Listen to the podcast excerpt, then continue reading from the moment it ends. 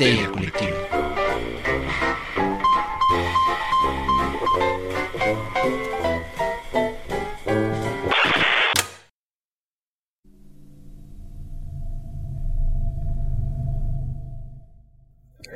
Esto es Histeria Colectiva, el programa donde Fernando Santamaría, Ricardo Medina y el Dr. Braham se sientan alrededor del círculo de invocación para abrir la caja de Pandora y volarse la tapa de los sesos para platicar sobre ficción, magia, ocultismo, casos supernaturales, literatura y todo lo que tenga que ver con la cultura del horror. Buenos días, buenas tardes, buenas noches, donde sea que se encuentren, ahora que se encuentren escuchando esto, muchas, muchas gracias por seguirnos dejando llevar el terror a sus oídos.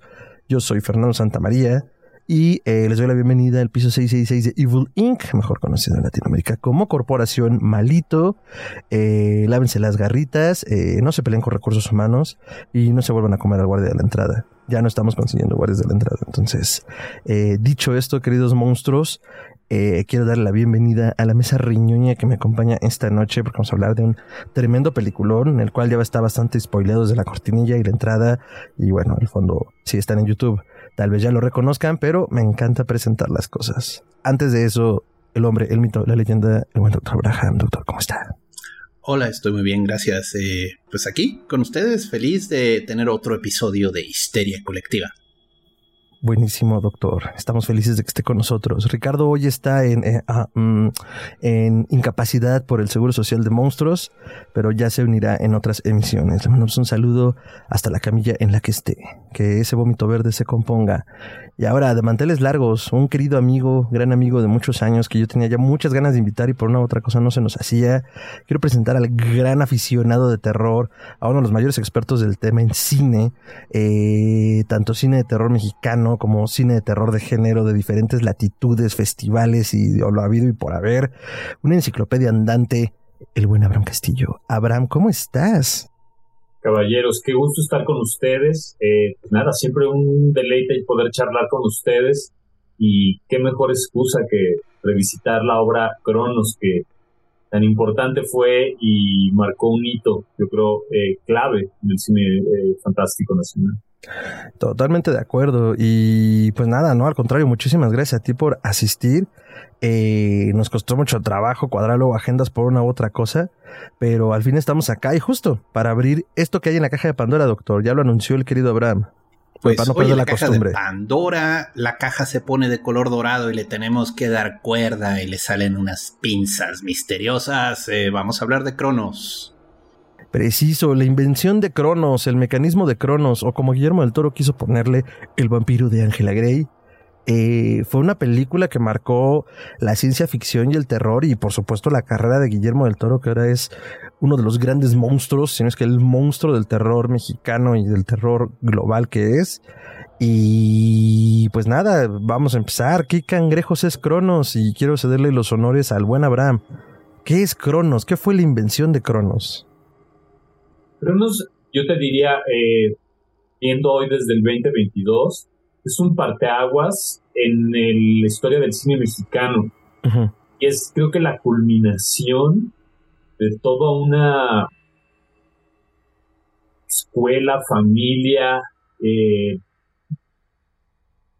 de creadores eh, que entendían lo que era la historia del terror y el, y el fantástico en el cine nacional y que a pesar de todos los eh, problemas, las malas eh, fachas que le hacían las instituciones, el mismo público, eh, pues nada, un hombre de obsesiones del todo y dijo, de esto va a ser mi película, esto es lo que yo hago, esto es lo que yo soy. Y creo que trajo también un brillo y una, una pila que no se sentía en el cine mexicano de, ese, de esa época. ¿no? Nadie se atrevía abiertamente a decir cine de terror. Y vámonos, o sea, una película de vampiros hecha en México con efectos especiales, todo lo que se supone que no debías de tener, todo eso por dos millones de dólares en un momento que todo el mundo le dijo que estaba loco y que se la jugó, muy poca gente lo apoyó, muy a regañadientes algunas este, instituciones, pero al final de, de cuentas terminamos con una película que le cambió la vida a él, pero también, pues, a- no como que fue un portal a otra, a otra cosa de lo que podía ser el cine mexicano y que abrió la puerta a tantos creadores eh, que, que hoy día están en pleno funcionamiento pero sí, él, es ahí un, eh, pues, el que inicia un momento mágico, literal, así de, bueno, mágico. Ya, oye, pero a, ver, coloquémonos en el tiempo. Eh, ¿Los episodios de hora marcada que Del Toro trabajó son previos a Cronos o son posteriores a Cronos? Son previos, eso debe ser 89 tal vez, eh, o un poquito 80 Sí, deben ser, deben ser después, porque los primeros trabajos son eh, justamente para esta época. Guillermo del Toro tenía una compañía de efectos especiales que se llamaba Necropia, eh, que era en México era el único la única compañía que se dedicaba a hacer efectos especiales de maquillaje, de transformaciones y de alguna manera todo lo que tuvo como género importante en esa época, pues estaba de toro eh, miscuido, ¿no? Justo también sus este, primeros pininos dirigiendo quejas, ¿no? Eh, a la par de unos comerciales, pues es, es la hora marcada. Eh, según tengo entendido la leyenda, y es fue cuando conoció a Cuarón también, ¿no? Que ya se, ya se iban, este, ¿no? Eh, tirando, pues nada, vínculos, ¿no? Eh, eh, puentes.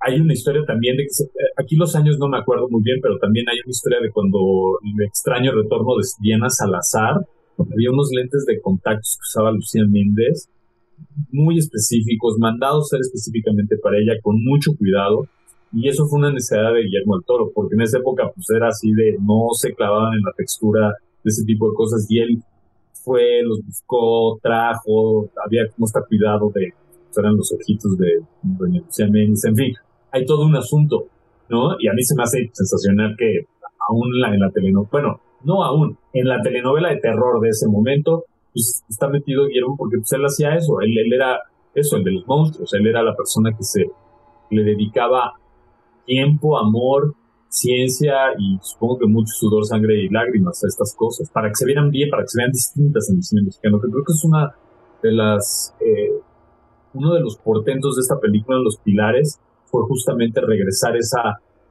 idea de que los podíamos hacer súper, eh, no solo funcionales, sino maravillosos, que te los creyeras. Y digo, en, eh, en Cronos está lleno de efectos especiales, de transformación corporal, de eh, las rupturas estas de la nariz que están tremendas, en distintas etapas de putrefacción, se está quemando, eh, el mismo Cronos, el de, la invención, todo por dentro, digo, creo que son de las cosas más bellas que se han creado en el estudio busco y se han creado muchas, muchas, ¿no?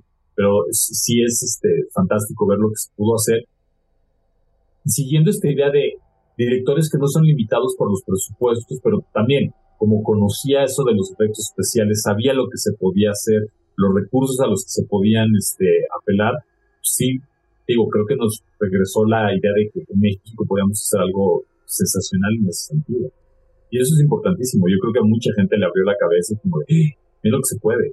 ¿no? Y de pronto que hubiera esto de Cannes y atención fuera de México y que tuviera distribución en este momento donde el cine mexicano estaba dando como nuevas señales, pero igual había temas muy claros y había cosas que no se tocaban. El terror era uno de ellos y eso creo que es lo que, es importantísimo de ¿no?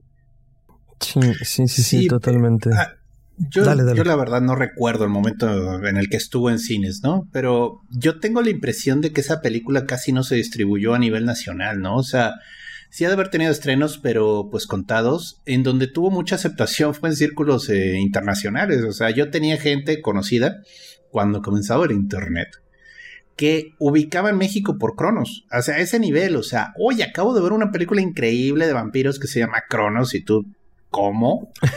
¿Hasta dónde? Hasta Suecia, ¿no?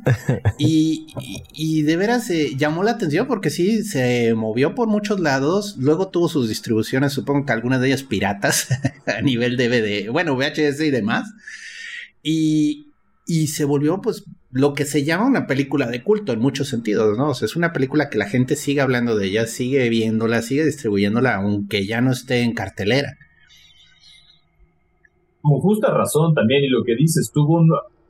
Creo que también esta idea de terror mexicano que rompe muchas de las barreras que, eh, estéticas eh, y narrativas a las que estábamos acostumbrados y aún así como que adopta su mexicanidad, ¿no? Pues, yo creo que fue un impulso, pues, sí, era un, era un dulce, era una dulce gourmet muy raro para todos los fans de terror en todo el mundo, porque aparte pues, no se parecía nada más. ¿no? Sí, esa escena con el embalsamador es más mexa que lo mexa, o sea, no es posible, o sea, es, es un humor muy mexicano dentro de una situación que es bastante terrorífica, o sea, están a punto de quemarlo y están echándose chistes, o sea, está muy gracioso, o sea, son ese embalsamador y su amigo se me hacen unos personajes muy simpáticos dentro de la trama, que solo son periféricos, no tienen así como, ah, es que ellos son importantes por esto. Pero bueno, eso ya lo vamos viendo ahorita conforme avancemos, pero sí, sí, es muy mexicano. O sea, lo que ahorita podría ser una serie de Netflix fácilmente, eh, en su momento, bueno, pues fue el cómo esto surge de México, pero ¿qué hay en México, no? Aparte de mariachis y Pedro Infante, yo creo. Y, bueno, y aparte pensemos que en el, en el terror en esa época, aunque estaban haciendo cosas muy efectivas y muy taquilleras, no tenían esta eh, gama de hacerte creer porque pues, algunas cosas veían chafas o simplemente estaban copiando tropos americanos no de manera muy clara, ¿no? pero la verdad lo que hacían los Galindo me parece sensacional y creo que estaban adelantados a su tiempo y no les no no tuvieron el amor que deberían cuando sacaron sus películas acá. Pero no había una o sea, no había una figura en el, en el, en el, en el cómo estaba armado que sí Cronos tiene hay un arma secreta de Cronos que a mucha gente se le olvida, aparte porque por un lado está como el bloque Guadalajara, que yo le llamo, que es, ¿no? Obviamente Guillermo el Toro, eh, Berta Navarro, Guillermo Navarro, ¿no? La productora que gracias a ella esta aventura funcionó a nivel producción y creo importantísima que siempre le, se le dé mucho, mucho amor y cariño a Berta Navarro porque la gente se le olvida lo importante que ella es eh, y que claro, sin ella Guillermo el Toro no hubiera, no hubiera ocurrido como fenómeno en México y por ende no hubiera llegado donde llegó. Pero también estaban eh, Tolita Figueroa, Tolita y María Figueroa. ¿no? Ellas son, eh, Tolita tiene el crédito de diseñadora de arte de esta película. Y una y otra vez en el making of y en, muchos, y en muchas entrevistas hacen eh, hincapié a las maravillas de lo que trajo Tolita Figueroa a este proyecto. Y esta visión y esta manera de hacer las cosas. Tolita Figueroa aparte de ser una de las diseñadoras eh, de teatro, ópera y cine, yo creo que más importantes de este país, pues también viene de una escuela muy fuerte. Gabriel Figueroa es su padre, ¿no? Y, y, ella platica como toda una cosa de la creatividad y, del, y del, de, la de la técnica de hacer que lo visual fuera un lenguaje en todo el portento, algo que ella heredó y que aprendió de su papá. Pues, hay una anécdota en donde platica que eh, eh, cuando recibió el proyecto, Tolita en algún momento le dio a su papá leer el, guion. Y su papá muy emocionado de pronto le daba como ideas, cositas, cuando ella estaba como haciendo los diseños, se trabajaba en algo porque platicaban mucho, tenían como una complicidad y que ella le daba mucha emoción de que el papá respondiera y de pronto ella pudiera llevar como esas cosas a la mesa y fuera parte de todo este diseño. No se lo olvida, pero en la historia la, se supone que es un México de futuro eh, políglota. Estamos como al borde de, o sea, acababa de, mm. suceder el Tratado de Libre Comercio, se veía un portento, un cambio hacia donde no sabíamos. Imagínate qué ingenuidad en esa época. Pero bueno, lo increíble es de que había esa propuesta y estaba, y, todos los detalles están cuidados, aún a pesar de las limitantes eh, de todo tipo, de todo tipo, porque aparte de la, porque sí, la clásica limitante presupuestaria, siempre, pero el tiempo, si no me recuerdo, creo que hay una historia de que a Guillermo del Toro le dio una pinche gripa horrible durante el rodaje y tuvo que aventarse el rodaje con una puta gripa que no podía ni con su alma, aparte, ¿no? Y pues, imagínense llevar producción y todo eso con de modo que te esperes porque el director está enfermo. Cabrón. y, cada día y cada día es dinero, o sea, seguro tenían súper contados los tiempos de, equipo, de pesos, todo.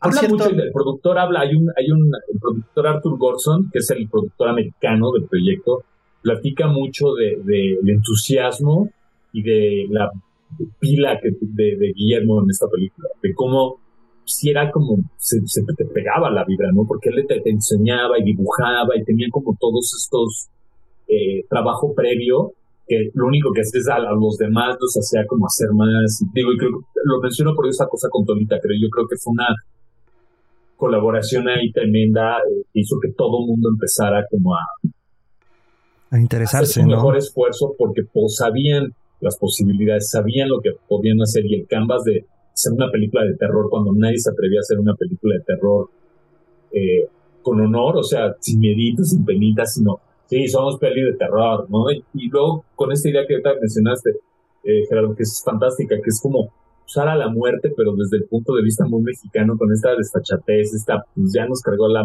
¿no? Ya nos cargó la pelona, pues órale, ¿no? Y, y con la torta y el muerto, y pues sí, estas cosas que son parte de nuestra idiosincrasia, quiero pensar, y que la verdad creo que no nos terminamos de acostumbrar a la muerte por más de que está a nuestros alrededores y en este país que cada vez es más violento. Es, en fin, no vamos a entrar en eso, pero imagínense si desde el 93 está eso y nos podíamos reír de esa manera y no se hacía, una escena así de fuerte pues no se hacía en cine mexicano. Sí, por cierto, digo, igual tenemos que hacer la cápsula de Wikipedia, pero ¿qué edad tenía Guillermo cuando hizo esta película? Porque estaba jovencísimo. 26, 27 años tal vez. Sí, o sea, experiencia sí tenía, pero para ser director, eso es joven, o sea, es normal que, bueno, pues cuando uno estudia cine hace su, para su tesis para graduarse, pero pues es una película cortita casi siempre, muy sencilla. Esta ya es su ópera prima, hecha con mucho cariño, hecha con mucho esfuerzo. Tenía 29, ¿Mm? Tenía 29 años. Bueno, pues está joven, o sea, en realidad la carrera de director es una carrera de gente ya grande, o sea, ya tienes que tener muchas tablas. Y sí, pues eh, Guillermo se ve que tenía ese, ah, ese entusiasmo que contagiaba a la gente, o sea, porque convencer a, a los demás de hacer este proyecto, definitivamente se veía que tuvo un amor y una dedicación, y ha de haber sido hasta latoso, así de, oye, es que te necesito por esto y esto, y esto, está bien, ya te ayudo. Otro, eh, otro detalle, ahorita que mencionas ese, ese cuidado de los detalles, lo sigue haciendo del toro. O sea, hay una escena en la, de Hellboy, la del Ejército Dorado. Sí, justo. La del Mercado Troll. O sea, no es posible que en una escena de 10 minutos se echaron casi la mitad del presupuesto de la película. O sea, con todos los detalles y cuidado que había en esa escena de El Mercado de las Hadas, ¿no? O sea, y tú entras y dices, no es posible. O sea, ¿cómo, cómo pueden hacer esto? O sea, y digo, ese es el mismo director, al final de cuentas. Es ese amor al detalle. Ese, vamos a hacerlo bien y no vamos a andar haciendo así que se le vean las costuras, a menos que no quede de otra, ¿no? Pero Del Toro estuvo estudiando. pero hay, ¿Mm? hay, una idea que quisiera yo retomar, que lo que dices que es muy importante, y yo creo que es algo que también no solo movía Del Toro, sino es algo, una como. Era una preocupación, yo creo que estética muy importante. En esa época del cine mexicano era mucho cuando había esta cosa que las películas mexicanas parecieran del primer mundo, que tuvieran muy buena manufactura, pero que sí teníamos, era esa época en donde sí se veía una diferencia tecnológica, ¿no? Y entonces estaba como eh, impulsando muchísimo el cine mexicano de sonar bien, de que se viera bien, ¿no? Y pues la época, digo, piensen, Manuel Rubés que estaba aquí en México trabajando, ¿no? O sea, todos los que son grandes, este, Rodrigo Prieto todavía no era una luminaria, solo estaba en el CC o estaba por entrar. tenía gente que iba a revolucionar eh, muchos ámbitos de lo que es, no sé si revolucionar es la palabra para todos, pero sí iban a tener parte en gran, eh, en la industria cinematográfica mundial, varios mexicanos que en ese momento estaban preparados. Y, y, te digo, creo que ahí esta obsesión de Guillermo, no solo con toda la película, pero de pronto de lo suyo, de, de lo que era en los monstruos, la, el, efecto especial, que se viera, que vendiera la ilusión, que te la creyeras. Eh, digo, él viene de la escuela de Dick Smith. a eso iba, a eso iba. Ni más ni menos, o sea, el papa de este asunto del maquillaje que revolucionó para, ¿no? Y el exorcista, pues ese fue su maestro y seguramente pues algo le ha de haber aprendido muy bien y seguramente Don Dick también dijo, este joven tiene algo, ¿no? Eh, digo, tenía su compañía. Entonces, digo, a mí eso me parece fantástico. Hay unas fotos de el, de Coso de Cronos que es gigante, una mesota, y están ahí viendo cómo diseñarlo y que funcione. Y, digo, ves los créditos y es pues, su familia, su, su, la que era su esposa en ese entonces, su suegro de ese entonces, eh, ¿no? Digo, Mora, o sea, todas estas gentes de, la leyenda del toro que pues, crecieron con él y que, pues, los ves en los primeros trabajos y los ves en esto y que es también como una confirmación de todo ese talento, porque digo, sí, increíble los directores, pero tenemos esa mala fijación de cuando hablamos de una película, de que siempre el aplauso se lo lleve nada más el director, y sí es una fuerza muy importante, pero también es la conjunción, ¿no? Con todas estas claro. otras, dimensiones de trabajo y de, y de que cada quien aporta algo para lo que conocemos, ¿no? Y digo, también un poquito esta atención porque nos acordamos gente como Torita Figueroa, como el productor Arthur Gorson, ¿no? Digo, mismo Ron Perlman. Ron Perlman, esta película fue un vitaminazo para su carrera y seguro ayudó también para que los pelaran a nivel internacional. O sea, fue un, una cosa de dar, dar muy interesante. Muy. ¿no? Ron Perlman habla que antes no lo pelaban y esta película pues sí le dio un levantón durísimo. Y sin embargo, no hay esa famosa carta que le escribe eh, del Toro cuando escribe, cuando le manda el primer guion, el, porque hubo un momento en que el guion lo empezaron a desarrollar en inglés justamente para tratar de abrir su, su, uh, su, impacto, sabiendo que iban a filmar en español, pero que querían que ver si le entraba alguien de fuera, y fue con ese guion que le mandaron a Ron Perlman con la carta de, de Guillermo el Toro diciéndole a detalle de sus intervenciones previas y en qué película y que la garra de fuego y el nombre de la ropa, o sea, lo ubicaba perfecto. Y pues a Perlman le llegó esto, y producción independiente mexicana que pues, me estaban buscando. Decía que no. Ajá. Pero imagínense, le cambió la vida. Sí. Ron Perlman, después de esto, hizo esa serie de televisión, ¿no? La de La Bella y la Bestia, ¿o fue antes? Creo que ya estaba antes, eso porque eso es 86. Estaba en un momento en que de pronto no había reventado la serie de televisión, estaba como en medio, no estaba jalando su carrera cinematográfica y esto como que pum, le dio un sote. Ya. ¿No? Sí. Entonces, sí, sí, digo, creo que es una cosa rara por todos lados, o sea, inesperada. Sí, yo la primera vez que lo vi, te soy sincero, no lo ubiqué. O sea, sí ubico al personaje y todo lo que hace, pero hasta muchos años después dije, ay, pues es Ron Perlman, no manches. Como que, digo, es buen papel el que él tiene, pero es así como, bueno, pues es un sujeto alto, raro, ¿no? Pero ya luego fue Ron Perlman y pues ya dices, ah, mira, desde ahí. De esas veces que lo ubicas después, ¿no? Como de, ah, pues claro, era él, ¿cómo no lo vi? Sí, que, que eso me lleva a lo siguiente, por lo pronto. Eh, bueno, no a lo siguiente, sino que quiero preguntarles estos. ¿Dónde estaban ustedes cuando se estrenó Cronos? ¿Dónde les tocó ver Cronos? Mm, pues es que yo no la vi. O sea, te digo, en el cine no me tocó. Estaba este segundo o tercer semestre de mi carrera. Eh, y yo la vi hasta como cuatro, cinco años después en un VHS. ¿Cómo llegó a ti ese VHS? Sí, sí, no fue inmediato, fue algo que se renté en un blockbuster, o sea, pero mucho tiempo después. Ok, ok, ¿tú, Abraham? Eh, yo sí yo la vi en el cine, yo sí me acuerdo perfecto de ir a la, la, o sea, de que era así, de tenemos que ver esta película, ¿cómo? O sea, sí, muy emocionado, y esto que te digo, de pronto decir, no mames lo que, lo que pueden hacer, lo que lograron, ¿no? Yo me acuerdo que yo conocía gente que trabajó en la película, uno de ellos me regaló, yo tengo una patita del, del, dispositivo. eh, pero me acuerdo que me dijeron, oye, me acordé que seguro a ti estas cosas te van a interesar y sí, son de las pues cosas más preciosas.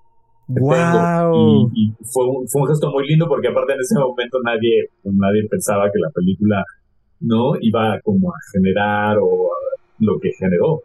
Y hacer lo que soy. Es, este, fantástico, pero te digo, también fue, yo me acuerdo perfecto ver eso en el cine y decir, ok, por ahí es la cosa, o sea, yo sí, digo, yo sí me refiero a, a, Guillermo Toro como santo patrono del género. Sí, y claro. cuando vi eso sí fue de, ok, este señor es la onda y él es así, en, pues sí, en la, a, nivel creativo nadie estaba haciendo algo así en México, ni se atrevía. ¿no? digo, sí creo que abrió las puertas hay un antes y después a nivel género y, también esta cosa de soñar fuera de la caja y acordarnos de que, que el cine, que nuestro cine puede penetrar más, más allá de las fronteras. Y yo creo que es algo que el cine de terror mexicano lo tiene muy claro.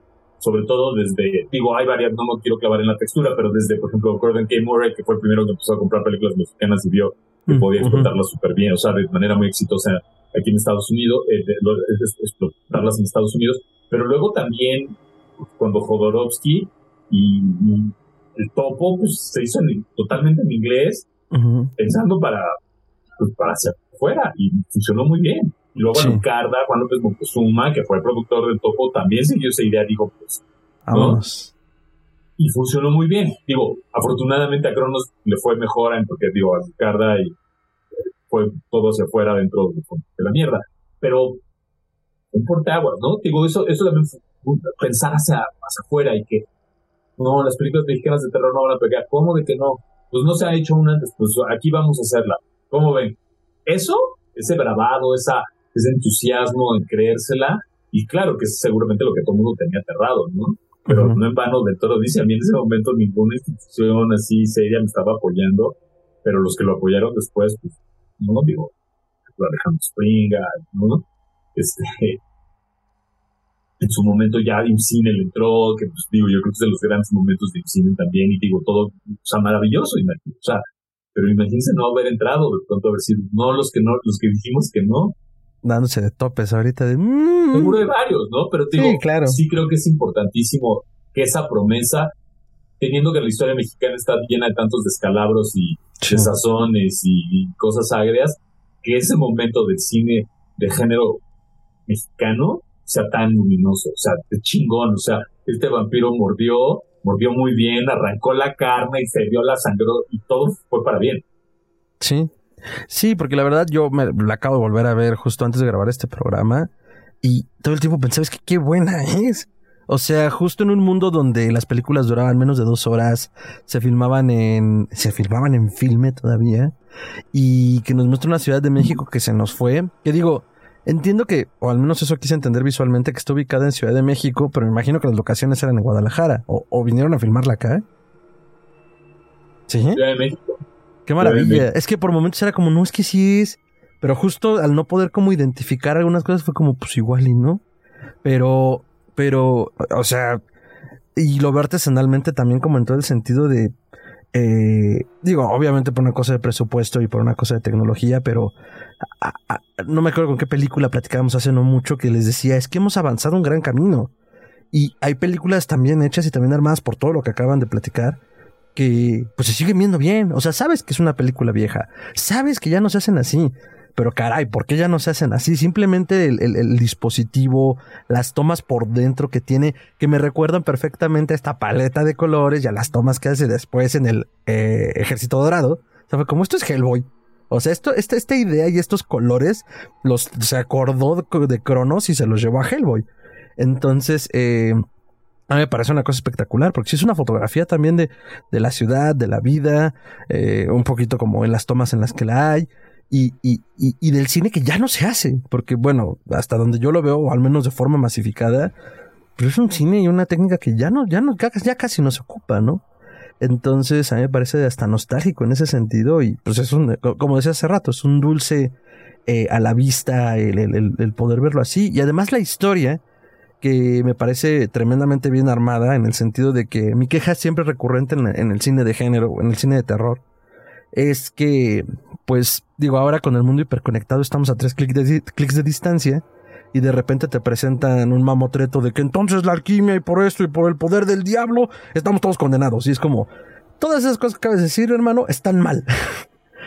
y lo que hace Guillermo, al menos acá en este guion y que a mí me encanta, es como toma el concepto de la alquimia, lo lleva al vampirismo sin decir que es vampirismo, aunque es bastante obvio, y de ahí eh, mete una figura mítica que es una figura del siglo XX, pero que él se la lleva hasta el 1500, que es Fulcanelli.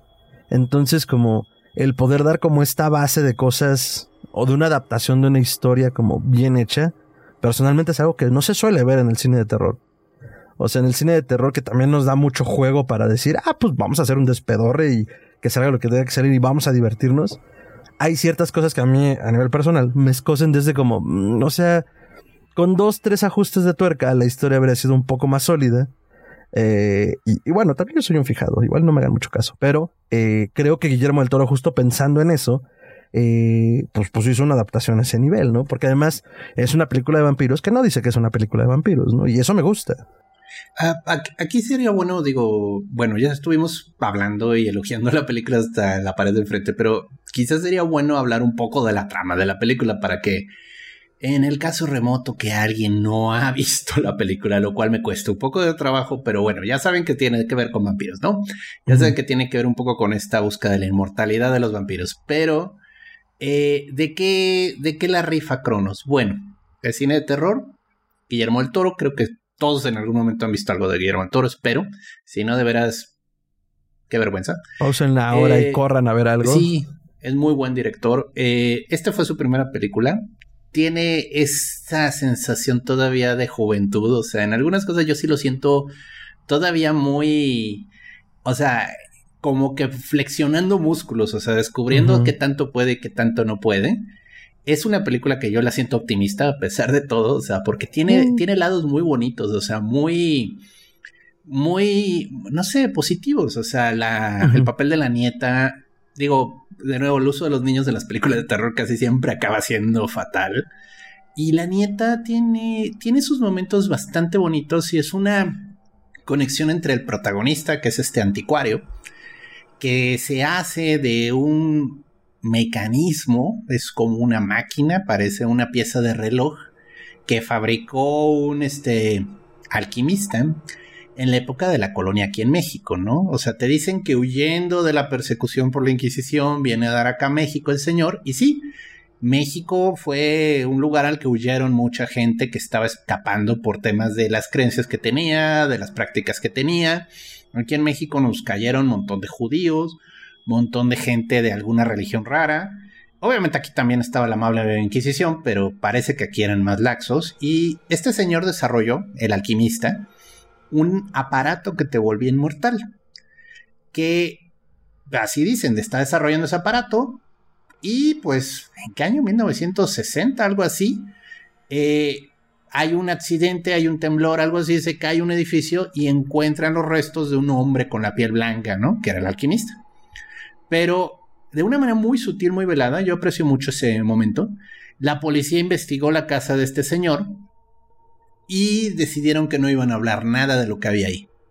Y entonces te muestran de fondo, y eso está padrísimo, porque es un preámbulo de lo que viene, eh, pues el cadáver de una mujer colgada, ahora sí que en X, desnuda, desangrándose, sobre tinajas que estaba su sangre guardándose ahí, o sea, y comienza la película, corte. Entonces este anticuario eh, es un hombre ya mayor, tiene su nieta, tiene una relación muy bonita con ella, encuentra el aparato escondido dentro de una estatua de ángel. Que de nuevo, el uso de los ángeles es algo muy bonito en esta película. O sea, hay toda una relación ahí, juego del ángel, redención, el ángel caído, el villano también se llamaban Ángel de la Guardia, si recuerdo bien, era el apellido. O sea, es, todo un juego aquí de lo, de lo demónico y de lo angélico detrás del juego este de la inmortalidad. Y, y este señor, el anticuario, pues jugando con el dispositivo, viendo qué hace, pues de repente al dispositivo le salen como patas tipo cangrejo o como araña. Como araña, ¿no? Se, pues sí, se sujeta a él y lo muerde, ¿no? O sea, le deja una herida. Y bueno, pasan cosas, este, el señor comienza a volverse más joven, comienza a sentirse más fuerte. Y se le nota, me encanta esa actitud, perdón que te interrumpa, porque en la primera toma lo ves y es un viejito frágil. Ay, el viejito Interrúmpame, no sé, se vale, se vale, o sea, yo no voy a llevarme aquí el monólogo de, de qué trata, o sea, si quieres continúala. No, bueno, y se ve ahí su nietecita, ¿no? Y a la primera de cambio que, que, que, que, porque además es un desmadre de sangre en la palma. Yo justo cuando veo que se le, ay, o sea, el charco dices, no, pues tuvo buena la herida, ¿no? Y al siguiente día repuesto hasta más alto y, y se le sienta al personaje fuerte, lo cual también se me hace una gran actuación, ¿no? Entonces, eh, pero el dispositivo pues tiene su chiste, como todo trae manual de instrucciones, ¿no? Entonces, eh, ahí es cuando los de la guardia se hacen presentes. Vemos a Ron Perlman, un jovencísimo, que además yo de en el nombre de la, de la rosa, como hace el papel del jorobado y, y, y, creo que todas las tomas están muy a propósito para hacerlo ver chico por el tipo de personaje que es. Yo tenía la idea de que era muy chico Ron Perlman desde siempre. Hasta que lo veo acá también joven, lozano, altote, y yo, Ron Perlman es enorme. Y digo, en Hellboy es. Presencia, sí. sí, con mucha presencia, mucho porte. Y digo, en Hellboy, pues es bastante obvio también. Pero a lo que voy es que por alguna razón siempre lo tengo, ah, Perlman. Hasta que lo veo acá en, en, en Cronos y digo, no, es, un monote. Entonces, pues se me hace, se me hace muy chistoso. Y, y, y así continúa la historia, como decía Gerardo. Entonces lo encuentra, eh, va identificando cómo sirve, se da cuenta que de los de la guardia están tras de él. Eh, Ahí nada más, perdón. Sí, dale, dale.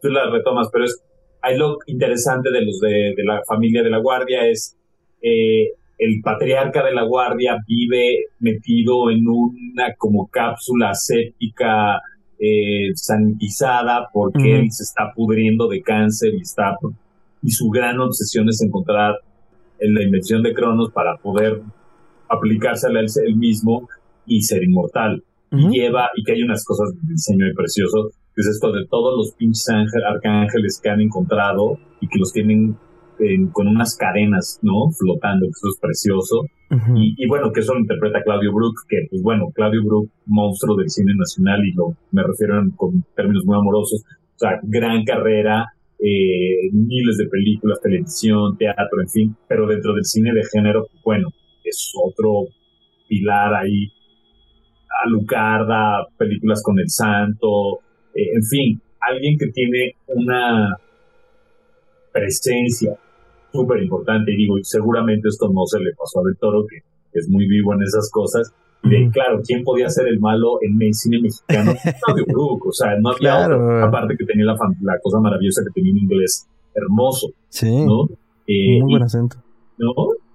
Ahí sí creo que es una combinación perfecta. Y bueno, esta, la familia de la guarda buscando el dispositivo de Cronos, en- eh, eh, encuentran al, al, al anticuario y pues sí, como dicen, y todo se complica. Y Sí, ¿no? Y de hecho ahí viene la prim- el primer momento hiperviolento de la película que dices, ok, esto ya no está tan amigable. O sea, eh, precisamente Romperman le mete la madriza de su vida al pobre anticuario para de que le diga dónde está el, el invento, ¿no? No, Eh, bueno, en esa, en, perdón, en esa primera, eh, en ese primer momento desmadran la tienda. O sea, le Sí, desmadran bueno, la y tienda. se roban la estatua. Y no, luego lo es la, llevan esta- con la- el... la estatua la llevan- Ah, bueno. O sea, es que el anticuario la encuentra porque se, se da cuenta que tienen interés en ella, la exploran, Sí. lo saca, juega con él, se lo lleva a casa, pero compran la estatua sin, sin, cro- sin, sin el invento. Le desmadran la tienda no, y y- eventualmente sí le meten la madreza de su vida, pues porque, bueno. Pero es muy, mucho más adelante. En ese momento es más todo este trip que estamos explorando junto con el, junto con el anticuario. Eh, Jesús Gris se llama. Eh, Sí, de, su, de la inmortalidad que acaba de adquirir por accidente, ¿no? Ajá, y que no Sí, sabe bien qué escena del pasa. sangrado. Ajá, está, está aprendiendo cómo sirve el dispositivo. Eh, digo, primero vemos que, que le hace una herida en la mano, pero tiene otro mecanismo. Y es como una cosa también adictiva de él, no solo porque se siente más fuerte, sino porque al mismo tiempo, eh, voy a spoiler una película de más de 20 años, hay una criatura que es parte del secreto de este alquimista que nunca nos explican, que funciona como filtro. Y es lo único que nos dicen. Es que es como un filtro de qué? Y es un insecto, que ahí ya vemos justo un preámbulo a lo que entrega después del toro, Mimic. Entonces, como esta fascinación con, con, con la vida, con la vida que no es humana y que opera bajo otras reglas, ¿no? Incluso el No, y propio... que se transforma. O sea, lo importante de los insectos, no todos, pero muchos pasan por etapas de transformación. O sea, no lo vamos a ver en un mamífero, o sea, somos demasiado complejos en ese sentido, ¿no? A lo mucho cambian de pelaje, les crecen cuernos, pero nunca vamos a transformarnos en otra cosa. Y los insectos tienen esa habilidad.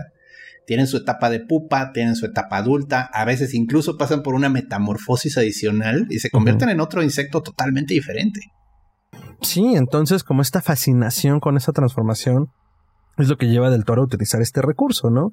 Eh, es un insecto, sí, es inmortal también. En algún momento el villano nos explica eso, es que los insectos pueden estar en un estado eh, eh, eh, eh, de mínimo consumo de energía y pues vivir varios cientos de años, ¿no? Entonces, es de lo poco que nos dicen, ¿no? Muestra manuscrito, lo explica, que además, ahorita que decías Abraham, justo me acordé, el villano, y yo creo que no, no, no es casualidad tampoco pensando en Del Toro y, y lo, y la visión que siempre tiene un poco hasta obsesa de tiene que ser así y es por esto, es Howard Hughes. O sea, es justo una, una replicación un poco de Howard Hughes y como este hombre rico recluido y que con todo ese dinero está buscando en este caso la cura, la cura de su enfermedad, ¿no? Y me gusta mucho esa Seguro- escena. digo, segura, es, seguramente es un, una, un modelo narrativo muy importante que uno puede seguir, ¿no? Digo, en Sí, claro. también había ese mismo, ¿te acuerdas? El Señor de las Cucarachas. Sí. Pues eso, digo, es, es un poquito como en el en la misma eh, territorio, ¿no? Y, y bueno, regresas a su- una cosa que habías dicho de, eso es claramente alguien que conoce su literatura de terror, conoce sus películas de terror, ha visto lo que se ha hecho antes, conoce lo que se ha hecho. pero más allá de eso, las quiere, las disfruta. Eso es yo creo que la clave de esta película. Hace rato Gerardo mencionó eh, lo de la relación con la nieta y eso sí, o sea, el corazón de la película es, está, es muy claro, donde está como eh, el afecto, el amor, la, gran tragedia cuando se separan y la vida y la muerte, que de alguna manera es, pues vamos a, ¿no? Vamos a esconder a mi abuelito muerto que no está muerto, pero que se quema con el sol, ok, pues lo escondemos aquí en los juguetes, o sea, que es esa parte de esa inocencia, pero que ya también está planteada desde el principio, funciona muy bien, digo, el homenaje, es que el homenaje a Frankenstein, o sea, todo está tan envuelto. Entonces él tenía, regreso, creo que sí es la imaginación vertiginosa de Señor del Toro, pues en esas épocas donde estaba comenzando, se nota una disciplina y una pues, trabajo, ¿no? Yo creo que es eso, la destilación de tantas obras, de tantas cosas, pero por el filtro del amor regreso y a lo mejor suena medio Pero no, no, no, totalmente de acuerdo. que le gusta, que lo quiere y se te pega. Yo creo que por eso funciona tan. No, totalmente de acuerdo. Y dices algo que defendemos como los ñoños que somos. Tienen corazón. Tiene un corazón enorme la película y, por supuesto, conoce su literatura de horror, su literatura incluso esotérica. Porque para poder hacer esos ajustes a la historia que sean verosímiles, incluso aunque sean dos, tres líneas, porque al alquimista nos lo mencionan al inicio, un cachito en medio y ya, tiene que conocerlo, ¿no? O sea, incluso la referencia eh, a Fulcanelli, o sea, tampoco es tan oscura, o al menos ahora ya no es tan oscura, pero, pero vaya, o sea, cualquier otro se habría inventado a, no sé, Gandalf el Gris, guardan su vida a proporción. Vaya, pero sabes, o sea, lo que quiero decir es, agarra los elementos y dice, esto sirve para quien quiera rascarle, rásquele y va a encontrar, si no, igual se oye bien, ¿no? Entonces, eh, eh, pues sí, Esta cosa bella, ¿no? De la, del, del, legado, de la historia, de, de, gente que conoce el terreno en el que está jugando. Y digo, ok, vamos a agarrar referencias de por todos lados, de lo que no funciona. Digo, piensen en la historia de vampiros, y esto es una cosa muy curiosa. La las historias de películas de vampiros eh, en México, pues hemos hecho muchas, pero siempre llevan como una línea muy particular, ¿no? Y creo que aquí el gran acierto es como que dijo que nos vamos a salir del modelo del vampiro eh, europeo que conocemos y los dientes. Vámonos, ¿con qué nos quedamos? Con la sangre, ¿no? sí, claro. Y se acabó.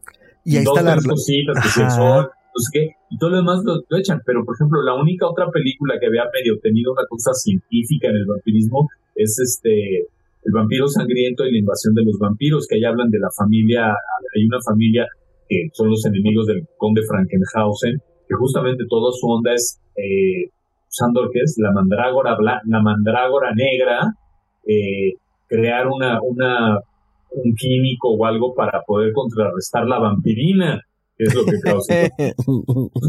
pero hay un rollo científico y todo. no te lo explican bien, pero igual que aquí se arman su se arman su método, su, le dan su estructura. Eso creo que es algo también sensacional de esta película, que juega a, lo, a cosas que ya sabemos, pero con otras reglas, con otros símbolos. Digo, y eso del vampiro marmoleado, blanco, o sea, cuando se arranca la piel, es hermoso. Es hermoso. la transformación, Gerardo. Eso, sí, Perdón, Abraham, pero en el momento en que mencionaste todo esto me acordé de otra película que también juegan un poco con eso. Se llama, es animada, se llama Vampiros en La Habana.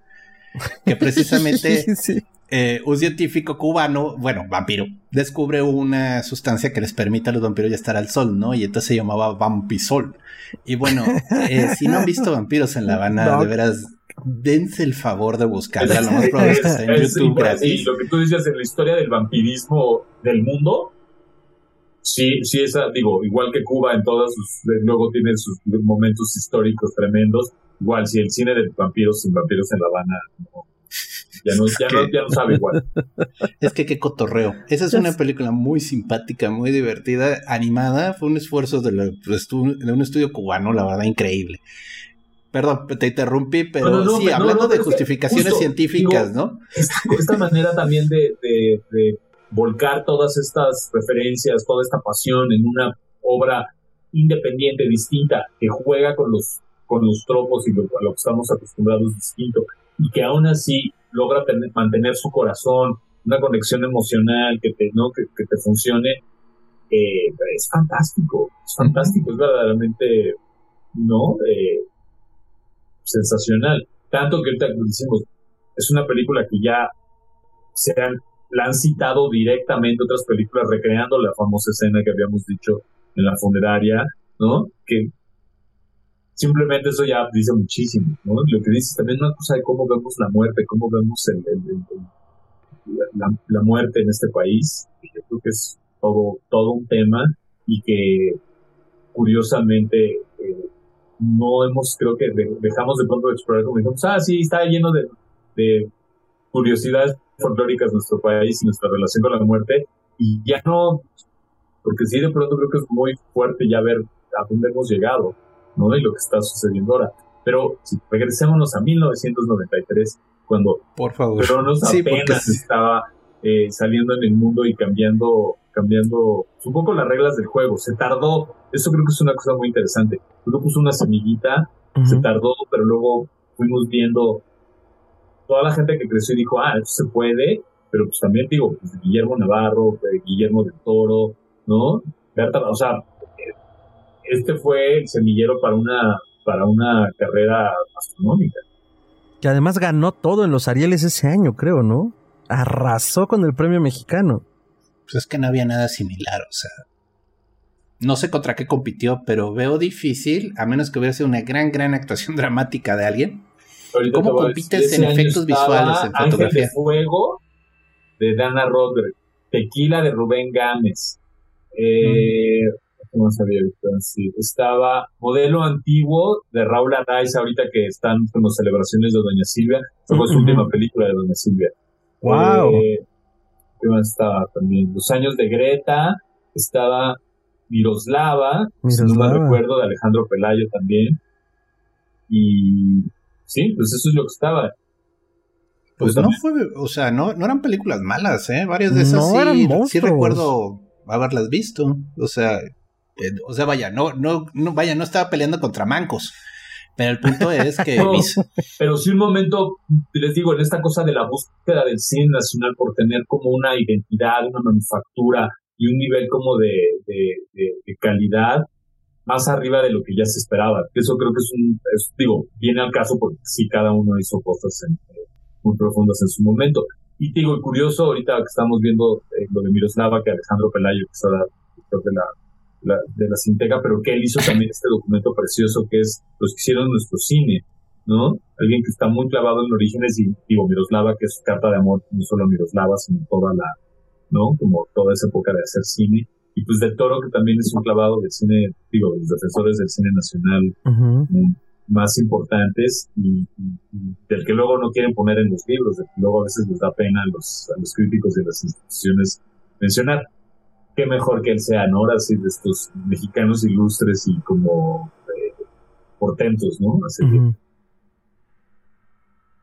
Sí, entonces, y, y, además yo, yo lo recalco también porque incluso, y digo, sigue pasando, le pasa por ejemplo a Jordan Peele con los Oscars, a pesar de que tuvieran una propuesta visual y de historia y todo eh, que destacara de esa manera, pues bien los premios pueden ignorarlo, ¿no? O sea, porque lo, lo, han hecho. Y en ese momento no lo hicieron. Y eso también fue algo que habló, no sé, estoy hablando también de forma muy general, pero sí habló de la industria y de la crítica en ese momento que dijeron, vamos a dar la oportunidad a esto y justo, que no, que no nos dé pena que nos estén viendo ver horror, ¿no? Entonces, sí, eh, fue, fue un buen shot para todos.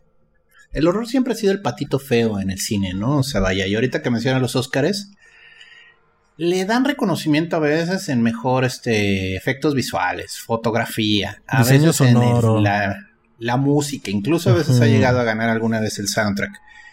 Pero mejor actuación en una película de horror, esa sí sería una. O mejor director, o sea, o mejor película, o sea, sería. Eso no se ve.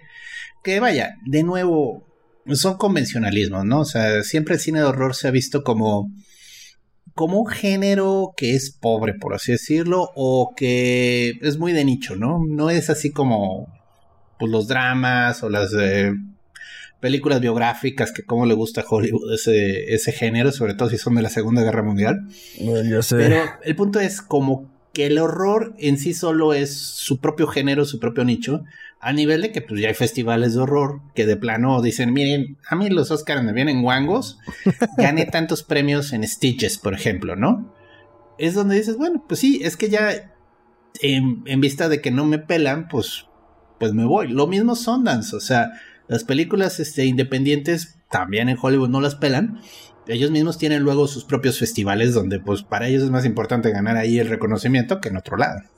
Sí, pues tienes Fantasia, La Noche de Terror de Monterreal. Eh, Hay una cosa muy interesante, creo que el terror es una parte muy importante de la industria en cuanto a que sí es muy noble, en cuanto sí genera ciertas eh, ganancias económicas, se mantienen ciertas estructuras eh, financieras que lo hagan rentable. Digo, no en vano Blumhouse y Universal ahorita tienen una relación tan importante y creo que Blumhouse logra mantener ese juego chiquito de vamos a hacerlas de este tamaño. ¿Cuál pegan? Digo, y eso es, uno nunca sabe qué es lo que va a pegar, qué es lo que sí está guau. Unas pegan, otras no, pero dentro de cierto tamaño eh, financiero te permite también riesgos. Tú hace rato que decías de que es un... Eh, sí, sí, es, sí es visto como patito feo, pero yo creo que es bien importante, ese es el secreto. Este, si terror saca de onda y pues la sangre mancha y pues luego no, no todo el mundo le gusta que lo manchen. Es como un poquito como el picante. De pronto hay gente que no quiere, pero ese es su secreto. Esa cosa que sí, que no, y a veces el rechazo, la cosa de que lo prohibido, lo que no debo de ver. Ese es, ahí está, esa es la manera, ¿no? Y creo que es importantísimo. Y que hay gente que lo celebrará, otros no. Digo, pero es histórico. siempre esta cosa de pronto hay mucho amor. Yo siempre siento que estamos en una época de muchísimo amor al género, que está increíble. Al rato nos vendrá una donde no lo pelen otra vez. Un ciclo. Sí, pero por ejemplo, directores muy famosos comenzaron siendo directores de horror y eso de la gente se les olvida luego. O sea, nomás nuestro gordito neozelandés, este Peter Jackson, eh, pues él comenzó haciendo horror. O sea, yo me acuerdo mucho de la que le vi, la de tu mamá se comió mi perro, porque de veras es un despedor esa película, muy divertida. También zombies, pero llevada de otro modo. Y, y luego, pues ya hizo las películas que hizo, ¿no? O sea, de nuevo, uno piensa que, oye, pero es que el horror muchas veces es una escuela de semillero para directores que luego se lanzan a hacer cosas más grandes de efectos especiales. Y, el saber los límites de lo que puedes hacer con efectos especiales es muy útil, aun cuando ya estás en otro tipo de géneros. Entonces, sí, ahorita hay una relación más amorosa hacia el horror, pero yo siento que, de nuevo, no, es por criticar la industria actual, es más como un tema de lo sobreexplotaron en los noventas y dos miles al punto de que dejaron de verlo productivo, porque de plano, sí, exprimieron esa vaca hasta que se murió.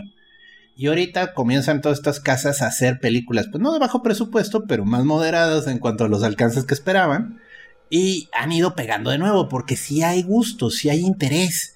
O sea, a la gente una buena historia de miedo siempre les va a traer.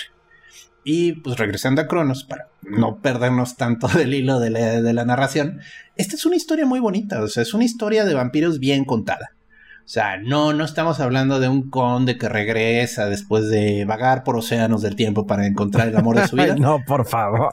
Eh, de nuevo, no es mala. La de Drácula de no. no se me hace mala, pero. No, es cursi. Esta es, muy a la Mexa, región 4. Te voy a contar una historia de vampiros. y, y no es mala. Y no cae en el cine de explotación, que también pudimos habernos ido por ahí y habría sido otra historia. Y habría sido muy mexa también. Yo, yo me habría matado de risa con una versión de Blácula mexicana con Andrés García. Yo, yo sí lo hubiera visto, o sea, nomás por puro morbo, porque ya cuando se trata de encontrarle el morbo y con sangre y chicas en camisones de diáfanos, pues, ¿por qué no? O sea, ¿por qué no? Y eso un poco es por esos años, ¿no? O sea, no voy a decir que el Black Exploitation fue en esa época, pero podía haber habido la respuesta mexicana y habría estado cotorrísima. Pero esta es una historia muy bien hecha, muy, o sea, perfecta ejecución de principio a fin, respetando el tropo, respetando las bases, pero yéndose en otras direcciones y diciéndote, es que se puede hablar de vampiros de este modo, o sea, y no siempre tiene que ser el tipo en el ataúd con los colmillos largos, o sea, puede tener otras formas los vampiros. Y creo que también parte un poco de este hecho de la, de la modernidad, lo contemporáneo. Decía Abraham, estamos estábamos entrando al mundo globalizado y nos íbamos a hacer primer mundo según los políticos de la época. Entonces como que también tiene ese toque, por, y creo que por eso a mí me da esa percepción del México que se nos fue, porque así lo sentí en cuanto abrió la primera escena, coches, taxis. Porque eso era lo que estaba haciendo también del toro, como de, ah, esos viejos saberes arcanos en una eh, tienda de antigüedades perdida en la Ciudad de México, ¿no? O sea, ahí pueden estar, ahí siguen empolvándose. Crees, no crees, no importa, o sea, eso existe. Y si tienes ese encuentro de una vez en la vida, que son palabras textuales del buen Jesús Gris, esto pasa una vez en la vida de encontrarte algo así de maravilloso en un arcángel que se está cayendo a pedazos. En una eh, tienda de antigüedades aparte, ¿no? Y como decíamos, estas conexiones con el pasado, Exacto. Lo, que nos puede traer el pasado si escuchamos o si sabemos cómo seguir el hilo, ¿no? También que es lindo esta historia también de escuchar a los muertos. Digo, suena, suena más cabrón, pero sí, pues hay que escuchar a los muertos, qué nos dijeron, qué voces se quedaron, cuáles aguantaron, ¿no? Y cuáles estamos oyendo, porque digo, habrá muchas voces hablando, pero no podemos oírlas todas. ¿Por qué? Y por qué sí oímos las otras. Exacto. Entonces, ahora esto que estamos haciendo para mí es eso. Estamos haciendo exactamente lo mismo. ¿Qué se quedó? ¿Qué no se quedó? ¿Por qué se quedó? Digo, la carrera monumental de Del Toro, pues es, creo que es el legado más grande de Cronos, por supuesto, eh, e inmortal en muchos sentidos. Y, al mismo tiempo, pues nos está obligando a revisitarla como el buen Jesús Gris como anticuario eh, eh, lo hace a través del descubrimiento y del uso del dispositivo, ¿no? Entonces, a mí sí me deja ese buen sabor, ese buen sabor, porque además hubo dos, tres escenas donde fue como, yo vine a espantarme, ¿no? A llorar, pero pues es parte de esa nostalgia de reconectar con, con el pasado, como dice Abraham, ¿no? Entonces es como, tiene de todo, 10 de 10, excelente servicio. Sí, es muy buena. No, y digo que muestra, pues sí, el, como las posibilidades, yo creo que no es no es en vano de que, pues sí, digo, porque sí le costó sangre, sudor y lágrimas la segunda película, pero de que le abrieran las puertas y dijeron, órale, ¿quieres peligringa? Ahí está, ¿quieres monos? Órale, nosotros, nosotros, ¿no?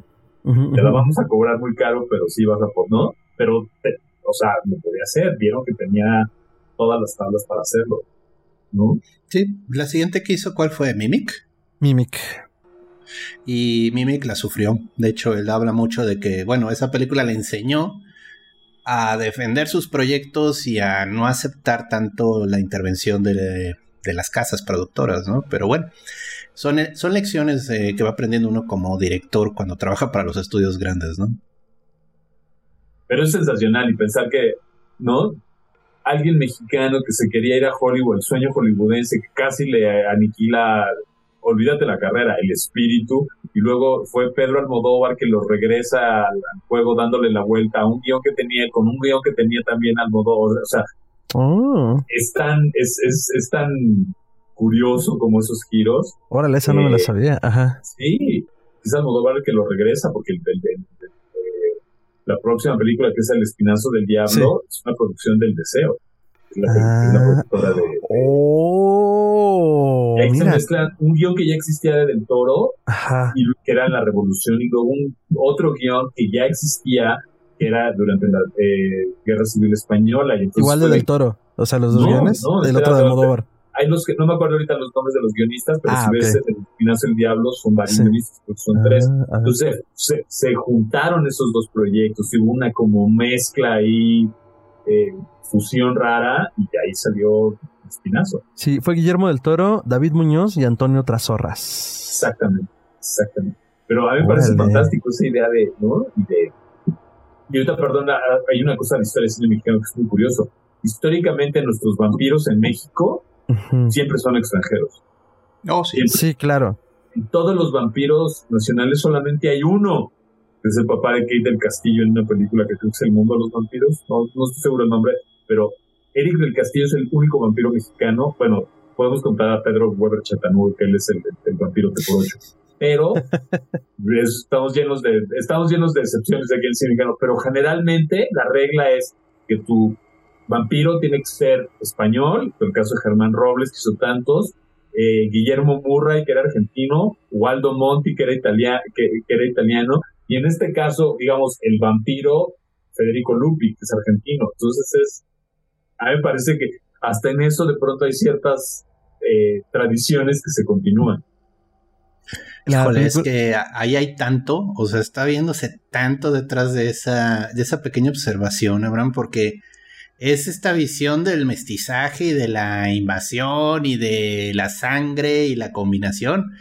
Y, y digo, dándole la vuelta a la tortilla, es muy graciosa, por ejemplo, la versión de Tarantino de Desde el crepúsculo al amanecer, donde precisamente en el momento en el que cruzan la frontera los gringos, sin saber en lo que se están metiendo, van a dar a ese del Titis Bar, ese que se me va el nombre, y literalmente le sale una Salma Hayek, vampiresa por excelencia, a chuparse a, los pobres gringos que no esperaban lo que les iba a pasar. O sea, es esa versión ahora.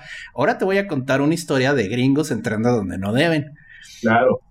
Y bueno, y perdón, y, que hace, y que el nombre hace eh, honor a la película de, de, los de los de, los solares, la de pues, Satánico Pandemonium, que es digo triplemente digo cuando empiezan ya dentro a mí me gusta, seguro ustedes también, cuando entrelazas ya ficciones cinematográficas dentro de otras, nada, creo que se empieza a ser un, tejido muy interesante. Y te digo, regreso, esta historia maravillosa de poder hilar historias de terror de otras épocas, de otras naturalezas, de otros países, lo que se hace este mensaje al final como de irlas ganando y que agarran vida propia. De hecho, eso, eso, o sea, no solo, no, no solo es como una cosa tributaria, sino es el propio Guillermo Navarro quien hace la cinematografía de Crepúsculo al Amanecer. Entonces, pues por, e, eso se ve igual. o por eso se ve así. Es como está haciendo él. Se están haciendo tributos entre ellos. ¿Y no anduvo Robert Rodríguez metido ahí también? Robert Rodríguez dirige el guiones de Tarantino.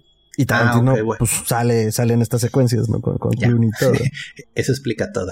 o sea, es el, como Dave Filoni amigos ahora con Star Wars. Bueno, en aquel momento Robert Rodríguez y compañía, ¿no? Entonces, eh, sí, no, no es casualidad. Justo estaba viendo ahorita en la cápsula de Wikipedia Guillermo Navarro hace la cinematografía, entonces. Sí, pues Tenía todo el sentido. Y la que decía se llama El Imperio de Drácula, la de donde sale Eric del Castillo. Qué buen nombre, qué gran nombre, la verdad. No, te, no, te, meten mucha onda. Digo, a veces e, es curioso cómo nuestro cine nacional está lleno de cosas sensacionales. A veces no todo funciona dentro de una misma película, pero estamos llenos de, joyitas digo, simplemente en el mundo de los vampiros, todo eso, o sea, las dimensiones. Hace rato se me olvidó decir también Carlos Agosti, el que sale del conde Frankenhausen en la invasión de los vampiros y, y el vampiro sangriento. Carlos Agosti, que era español, terminó siendo la voz de Obi-Wan Kenobi en el, en el doblaje original de la Guerra de las Galaxias. ¡Wow! Y era un vampiro en el cine ¡Qué chido! Datos para romper el hielo en una escena. Te digo, pero es, eh, sensacional. Espectacular. Este. Cronos y la invención del tiempo. Mm, a mí me parece una película espectacular por todo lo que hemos dicho. Y porque reivindica el género de cine de horror y de ciencia ficción. Y además es algo que he estado defendiendo últimamente, como esta línea tan delgada que existe entre los dos géneros. Tan delgada que, pues, realmente es el mismo. O sea, yo pensar como en todas estas películas del sci-fi que nos avientan al espacio buscando nuestra supervivencia, ya se me hace espantoso, ¿no? Entonces acá que el mecanismo, que el concepto, que la búsqueda, que la ciencia, porque como bien decían, hay una ciencia detrás de todo esto, eh, y que además son estos cabos sueltos que ahora el cine no nos da permiso de hacer o, pareciera que no nos diera permiso porque parece que las películas, sobre todo muchas de horror y de ficción, tratan de explicar todo y entonces sucedió esto porque papá, papá, papá. Y se pierde parte del encanto, ¿no? Y aquí en Cronos, al menos yo nunca he visto, no que recuerde, eh, a Guillermo del Toro queriendo justificar o su final, o explicar el no sé qué, o decir el no sé cómo, ¿no? Eh, y, creo que eso está bien, o sea, porque al final siguen volviendo este halo de misterio y de fascinación a, la película por sí sola, ¿no? de hecho, el final de la película es un final abierto, lo cual yo aprecio. Porque luego se quiero justificarlo todo y, no. El final se queda en que él considera que ya está sanado y se queda viendo al sol, esperando comprobar su teoría. Pero no te lo pasan. No te pasan si se quema o si se, salva. Ya está excelente. es un gran final. Entonces. Eh, sí, no, pues hay que saber cerrar. Y digo, y creo que también esa, esa como elegancia eh, se agradece definitivamente. Totalmente. Y que nos deja los Ajá. es, es interesante cómo el protagonista se llama Gris, el cual pues es el punto intermedio entre el blanco y el negro, ¿no? Es una persona que se ve envuelto en una lucha por gente que quiere el dispositivo y sin embargo él se vuelve esta y se va transformando, es una metamorfosis en esa piel blanca, que perdón, ya no continuamos hablando de eso, que está padrísima esa escena. pero de nuevo es como una transmutación alquímica que él mismo comienza a pasar, ¿no? O sea, está pasando por las etapas de la obra a pesar de que pues, él está, es una víctima también, ¿no? y, yo creo, y eso es lo que me gusta del final, que al final él, él, se redime en el sentido de que pues ni gris ni negro, yo me voy por lo bueno, por el blanco, ¿no? Y pues a ver si logro la redención y hasta ahí. Qué cristiano, pero un cristiano chido. Pues es que es la transmutación, o sea, la cristificación vista desde un punto de vista tremendamente esotérico, y por eso lo plantea a través de la alquimia, ¿no? Es la, gran obra, la perfección, la sublimación, o sea, que incluso es como, aunque volviera a ser humano, pues ya no es el mismo, ¿no? Ya cambió. Y pues sí, obviamente ya cambió después de toda la aventura que tuvo. Y me acordé, me da mucha risa cuando se queja el, balsamador de que lo van a cremar y que para qué lo dejó tan bonito. Es fantástico ese momento, sí, es, genial. Nadie se preocupa por mí. ¿Por qué nadie me dice nada? Tú no me dices. Porque aparte no hay esa cosa, es un pinche artista. me rifé, mano, me rifé. Sí, esto tiene su chiste. Y unas pinches engrapadas horrorosas, ¿no? Tómbale, sino que es así, güey. Ay, no, espectacular. Cronos, Guillermo del Toro, 1993. El siguiente año cumple 30 años y yo estoy seguro que la vamos a revisitar de una u otra forma. Aunque volvamos a hablar de lo mismo, no me importa. ojalá la proyecten en cine. O sea, esta época que están teniendo de que los aniversarios de una película la vuelven a proyectar en pantalla grande. Yo sí, yo sí quisiera ir a verla en pantalla grande. Nos lanzamos a donde sea que la proyecten. Y... Que, te oigan, que te oigan las instituciones educativas los festivales de cine para que la pongan, por favor. Oh, ya sé, la cineteca por lo menos. Algo, dennos algo. No, y pues si lo hacen bien, hasta invitan a Del Toro, o sea, y mira que eso sí es de noticiero, o sea, que mm. salga de su plática y que de una mesa redonda sobre lo que fue para él, mira, llena, abarrota, o sea, te lo aseguro. Me encanta que ya traías dos, tres comentarios que se ve que querías ya soltar de alguien necesita escuchar que yo lo diga porque lo necesitamos y este es uno de ellos. Pero sí, yo diría que yo digo, me uno perfectamente eso, creo que estaría sensacional, pero que digo, yo quiero que quiero que hablen Tolita Figueroa de esta, o sea, que, ¿Mm? platique de eso, porque Tolita yo creo que tiene grandes grandes este, anécdotas y secretos de esa de esa película, porque aparte desgraciadamente no hizo no hizo muchas películas Tolita y y sí, yo creo que es una persona que fue clave en ese momento y de, de la cual estoy segura que ayudó mucho a, generar ciertas ideas que se pudieran plasmar ¿no? Y te digo esa conexión de familiar, los Navarro por un lado, los Figueroa por el otro lado, ¿no? Guillermo de Toro, o sea, que también traía todo este rollo de, pues, con su familia, ¿no? Que estaban llevando necropia, etcétera. Es súper interesante y también esta cosa pasional, ¿no? De, pues, hay que hacer grupos para poder hacer cosas, ¿no? Digo, y en el cine sobre todo, que es la imaginación más cara, la manera más cara de imaginar y de soñar. ¿no? Sí, es el arte más caro, claro. Como dijiste, treinta y tantos años después seguimos hablando. No, bueno, acá al borde de los treinta estamos hablando de, justamente esto. Entonces, pues yo no sé ustedes, pero veo que sí, yo le paso espectacular revisitando este clásico. Así que, eh, pues yendo ya hacia el final del programa, me encantaría escuchar sus comentarios de cierre y dónde pueden seguirlos. Abraham, Cronos, a casi 30 años de su proyección, filmación y realización. ¿Qué onda con Cronos? Yo creo que para los que no la conozcan, dense la oportunidad de ver una ópera prima de primer nivel y pues también cómo comienzan las carreras este, de las estrellas, ¿no? Y sí, decirlo, ¿sabes? Es creo que un ejemplo fantástico y de la imaginación mexicana a todo lo que da, ¿no? A dónde llega, ¿no? Como esta ilusión de, de lo que podemos ser, lo que podemos crear, eso creo que es algo fantástico de, Cronos, que sí tiene todas estas conexiones al pasado, pero es un hijo también de su tiempo, de una imaginación sublime y de alguien que a huevo quería platicar sus historias y compartirlas con el mundo. Y lo logró, que está, o sea, eso es sensacional, ¿no? Sí. Para los que ya la hayan visto, también creo que sí, es una película que siempre le encuentras cosas nuevas. ¿no? Yo creo que no importa cuántas cosas le hayas, de pronto le encuentras un talle y la ves con otros ojos. Sí, o sea, definitivamente creo que es algo que hay que, darse la oportunidad de ver y nada, en estas épocas también de, pues de, que luego todo está en streaming, vayan por su copia. Hay, unas, hay una copia sacaron mexicana de, de, Corazón Films, no recuerdo que era una latita, muy, por ahí todavía está. Para esos días en que se va al internet, estén preparados. No está de mal. Sí, sí, sí, sí, sí. La voy a buscar, no sabía que había una edición así. está muy chido. Está muy, muy, chulo. Tiene forma del dispositivo. Es, es, real o es algo que deseas, Gerardo? No, no, es la lata. Yo la vi alguna vez en Samos. Ah, la voy a ir a buscar. Abraham, ¿dónde te pueden seguir en redes? Ah, eh, Aullidos Panteoneros en Instagram y en Twitter en Aullidos P. Aullidos P, excelente. ¿Algo en lo que andes, en lo que te puedan seguir o está Pues nada, estamos ahorita en épocas, este, se acerca, se acerca el Día de Muertos, la, ¿no? el, Halloween, que otra, otra gente de otras latitudes celebran. Y pues nada, es la época clave del año para celebración de cine de terror eh, fantástico, no solo en México, sino en el resto del mundo. Entonces, bueno, yo los invito a que estén pilas porque va a haber eventos, eh, funciones no solamente interesantes, sino que Excelente, entonces estén al pendiente de sus redes. Y eh, pues sí, es época de Darks y Recibirks, entonces estemos atentos. Y también justo desde septiembre empiezan los festivales pesados de género.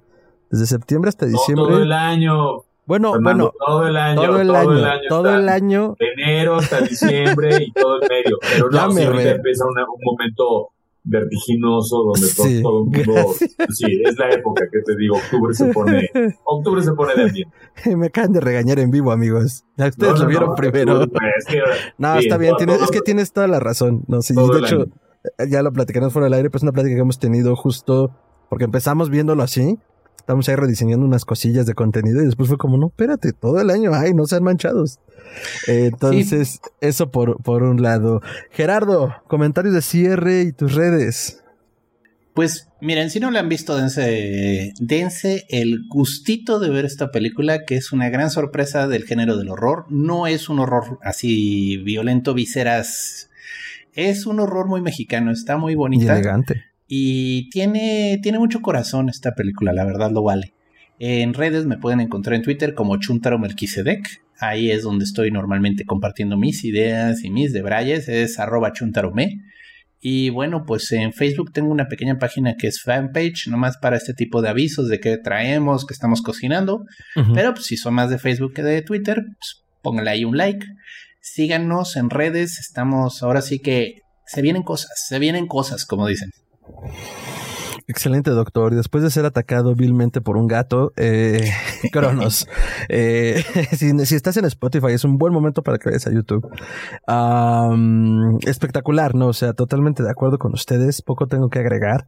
Eh, es una gran entrada al género si no le has entrado. Si estás aquí por alguna razón espectacular, es un buen momento para que le entres al género y que empieces tu colección física porque además es algo que yo he defendido tanto con libros como con películas. Está muy bonito el streaming, está muy bonito el libro electrónico, pero no son nuestros. Entonces, y si se va la luz, y si se va el internet.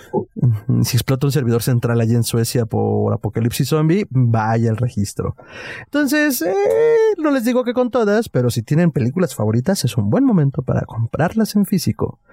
Eh, dicho esto, Cronos a mí me parece una de mis. Yo creo que es una de mis películas favoritas del género. Y no me atrevo a decir la favorita porque no, no me he sentado a pensarlo realmente, pero por la temática que maneja, por el México que vive a través de ella, por el cariño que le tengo como al género desde que empecé a dedicarme a esto en 2016 de forma de tiempo completo. Eh, eso es muy especial, por quien la hace, por lo que aspira, por lo que refleja de la carrera del toro. O sea, tiene una cápsula eh, muy interesante que salió hace unos años en, en Instagram donde eh, eh, no, me acuerdo quién era el proyecto, pero eran como consejos de vida en un minuto, una cosa así, mensajes de WhatsApp. Y era del toro diciendo eh, justo cómo había comenzado su carrera como realizador, ¿no? Y decía, los, no, hubo, no hubo peor momento que cuando cumplí 29, 30 años. Sentía que estaba acabado, que ya se me había ido el tren, que no había hecho nada de mi vida y que mis sueños nunca se iban a lograr. Pero ahora que lo veo hacia atrás, les quiero decir a todos ustedes que en este momento están sintiendo igual, porque estoy seguro que lo están sintiendo, que aún les queda un chingo por hacer, y aún les queda un chingo de tiempo. Entonces, eh, háganlo. Y creo que Cronos es eso, justo es ese momento de quiebre. Me encanta lo que acabas de decir, es cierto, sí, creo que el chiste en estas cosas es que hay que seguir soñando, seguir que se puede hacer y no importa qué tan bizarros, qué tan raros y que todo el mundo te diga que no, que eso no pega, que eso no da, estar necio, ¿no? y, las, historias de terror creo que tienen ¿no? Eso, siempre hay gente que las quiere escuchar, tal vez no todos, pero ahí estamos. la cosa es encontrarnos. Totalmente. Y, para cerrar justo ese de comentario que a mí siempre me mueve muy, cabrón, porque al final eh, eh, ahora se habla de crear contenidos. O sea, sí, pero piénsalo un poco, mano. O sea, independientemente del espacio en el que estés, pues, pues, es arte. O sea, tampoco te veas como esta maquinaria produce, produce, produce del capital, ¿no? O sea, es un ser sensible. Y para cerrar esa idea, eh, Eric Yáñez en algún momento, lo voy a citar a él porque según yo la frase es de él, ya sino que nos cuente de quién era, pero en algún momento me dijo cuando hacíamos psicofonías, es que crear es de valientes. Y sí, lo creo fervientemente.